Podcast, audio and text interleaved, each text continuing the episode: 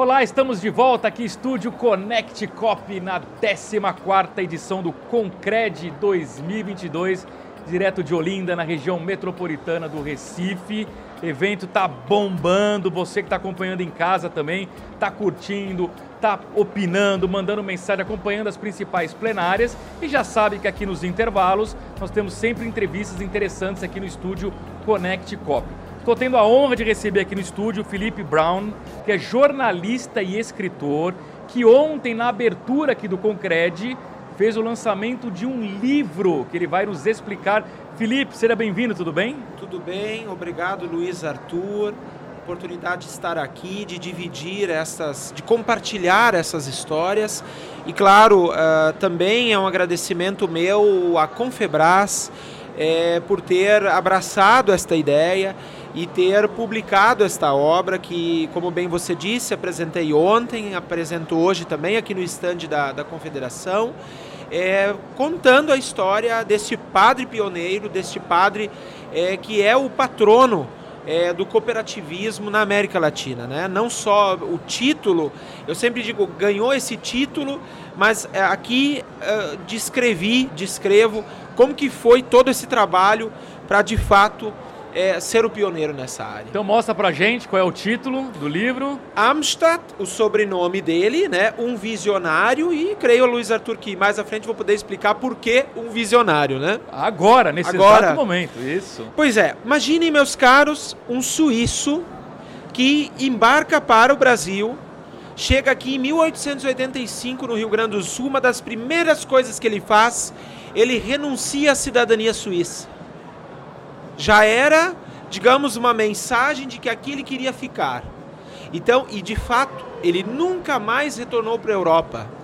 Agora, ele veio de lá com uma formação, uma capacidade intelectual e mais do que isso, eu sempre digo, uma capacidade de pôr em prática é, tudo que ele estudava, lia, absorvia.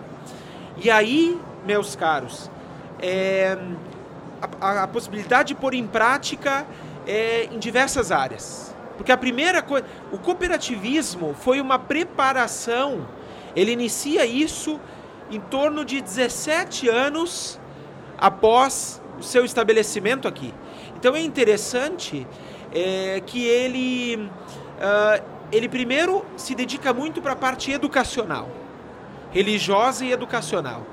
Depois, para a imprensa, ele era um padre comunicador, ele cria órgãos de comunicação que existiam até pouco tempo, até alguns anos no Rio Grande do Sul.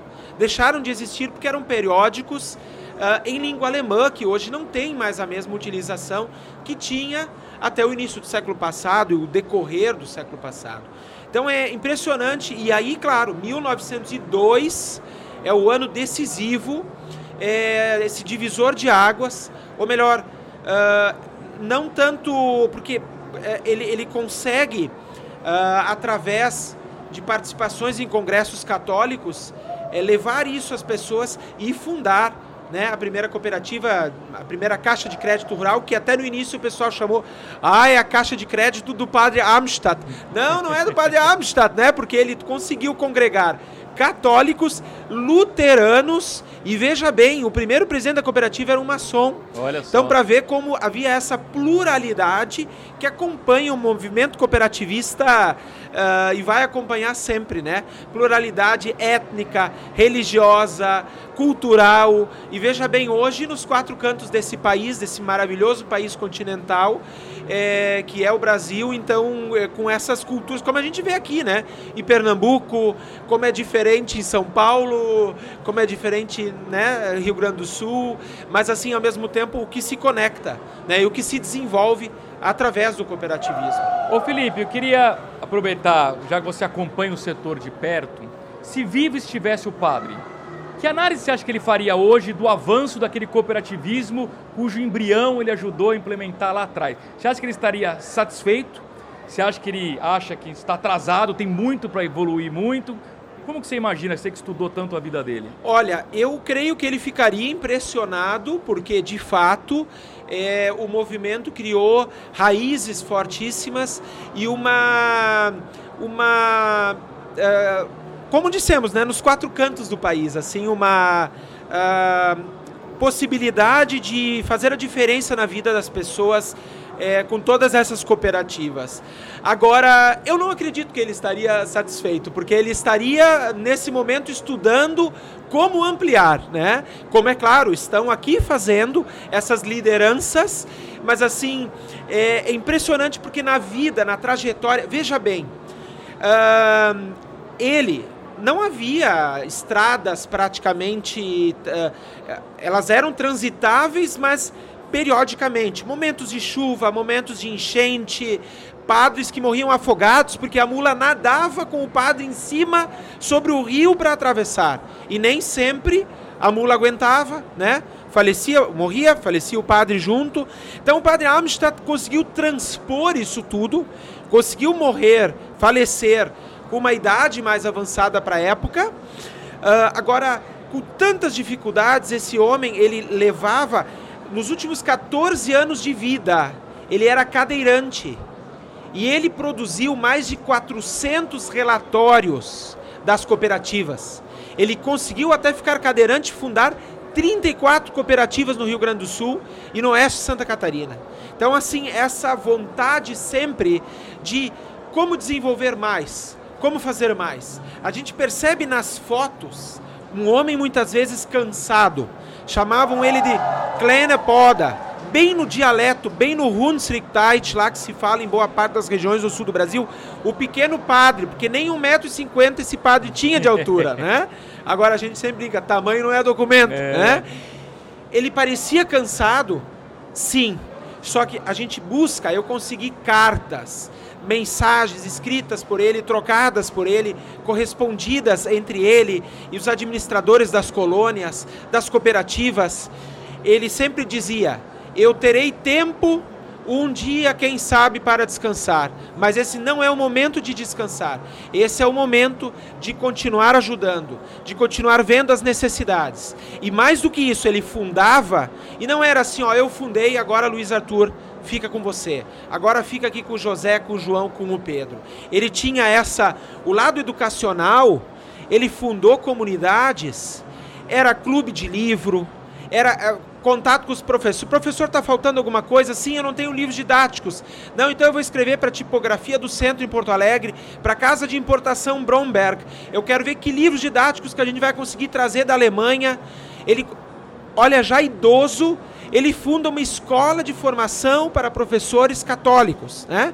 Por mais que as pessoas possam dizer, ah, mas foram, foi um grupo de pessoas. Né? Ah, essas pessoas foram lá, ele já era cadeirante, mas assim, ele estava lá no núcleo, no pensamento e na estratégia.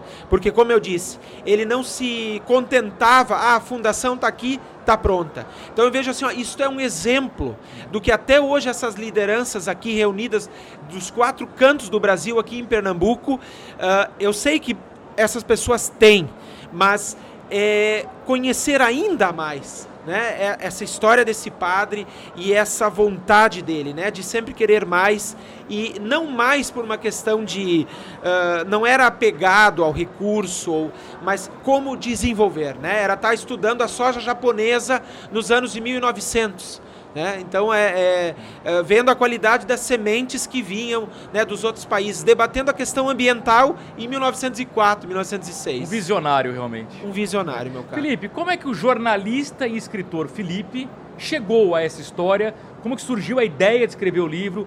Quanto tempo demorou para a execução? Conta para a gente os bastidores. Meu caro Luiz Arthur e aos nossos aqui ouvintes e telespectadores através da internet, através do vídeo, é, há 20 anos que eu faço um trabalho de pesquisas sobre os imigrantes alemães, os seus descendentes, as localidades fundadas por eles no sul do Brasil. Ou seja, desde e... que você nasceu você é... faz isso. Obrigado. Meu... Comecei cedo, meu caro, né?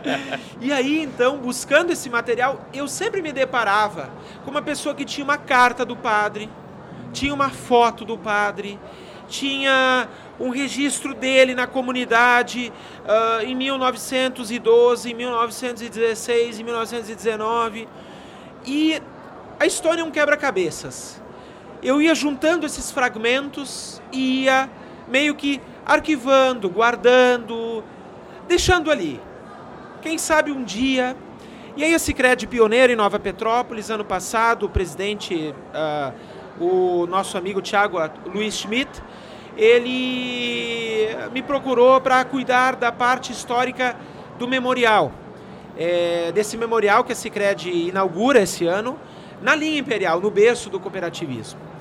E é curioso porque, mesmo na minha família, né?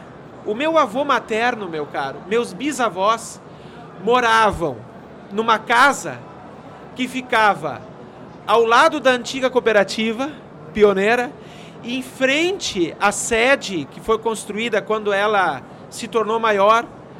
À direita da casa deles ficava a, a igreja São Lourenço Mártir, onde Padre Amstadt celebrava a missa, e ao lado a casa paroquial onde ele viveu, inclusive batiz, uh, batizou alguns dos meus tios avós e casou meus bisavós em 1914.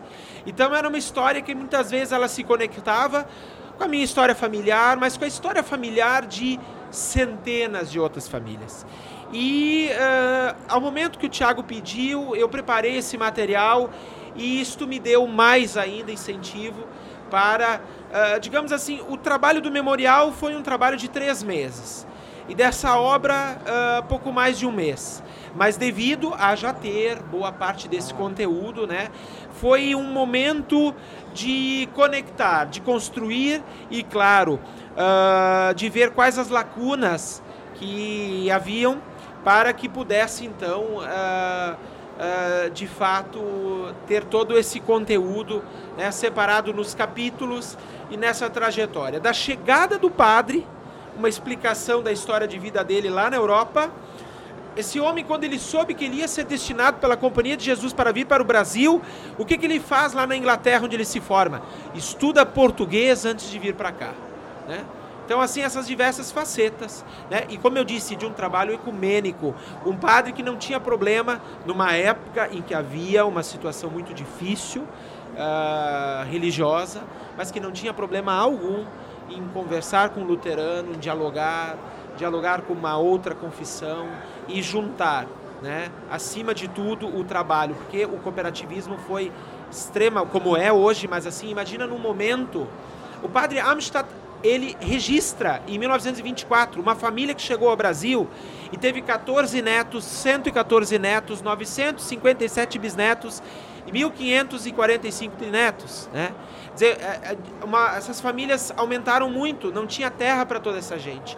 Então teve todo um, um trabalho do movimento do, do padre e o movimento cooperativista, cooperativismo, para que essas colônias que fossem abertas em outras regiões tivessem essa assistência para que pudesse comprar utensílios, uma terra, condições melhores para as pessoas e para suas famílias, né, através da antiga Sparkasse, Caixa de Crédito Rural. Felipe, vou pedir daqui a pouquinho você mostrar de novo a obra e contar para a gente como é que as pessoas podem adquiri-la. Mas antes, para a gente terminar, é, todo convidado que vem aqui no estúdio Connect Cop nos, é, contribui para uma nuvem de palavras aqui, que é bem simples, né? Cooperativismo financeiro é, e a pessoa coloca três palavras que definem para ela o que é o cooperativismo financeiro. Queria ouvir quais são as suas palavras que definem cooperativismo financeiro. Trabalho em comunidade. Trabalho em comunidade é o que, para mim, uh, é difícil resumir um tema tão grande, né? E que mexe com a vida de milhões de brasileiros, mas uh, a minha definição Boa, é essa. muito bom. Vamos mostrar então de novo a obra para o público que está em casa assistindo e como é que as pessoas que se interessaram pela história podem adquirir pessoas podem adquirir diretamente com a própria Confebras, tá. com a editora da Confederação, mas também com esse que vos fala, Boa. pelo e-mail Felipe Kuhn Brown, meu nome e meus dois sobrenomes, K-U-H-N B-R-A-U-N, né, os dois terminam com N de navio, para ficar navio, mais fácil, isso. sem hífen, sem ponto, hotmail.com. A pessoa pode mandar um e-mail e a gente é, responde e passa mais detalhes. E também, como falávamos agora há pouco com o pessoal do Maranhão, né, é interessante essa diversidade. É, também me disponho sempre a compartilhar esses arquivos com pesquisadores, com as cooperativas. Né? Essa história, ela já estava em parte preservada, mas com esta obra eu acredito na preservação e no compartilhamento desse conteúdo é, com as pessoas. Muito bem, Felipe Brown, jornalista e escritor. Foi um prazer tê-lo aqui no estúdio Connect Cop. Prazer, obrigado, meu caro Luiz Arthur. A gente que também acompanha o teu trabalho, então uma alegria poder aqui uh, ter você como como meu entrevistador, né? e a todos que nos escutam, nos acompanham e até uma próxima. Até uma próxima. Obrigado você também pelo carinho da sua audiência. A gente continua aqui no estúdio Connect Cop nesse Concred 14ª edição, direto de Olinda, na região metropolitana do Recife. Voltamos a qualquer momento com mais uma entrevista. Até já.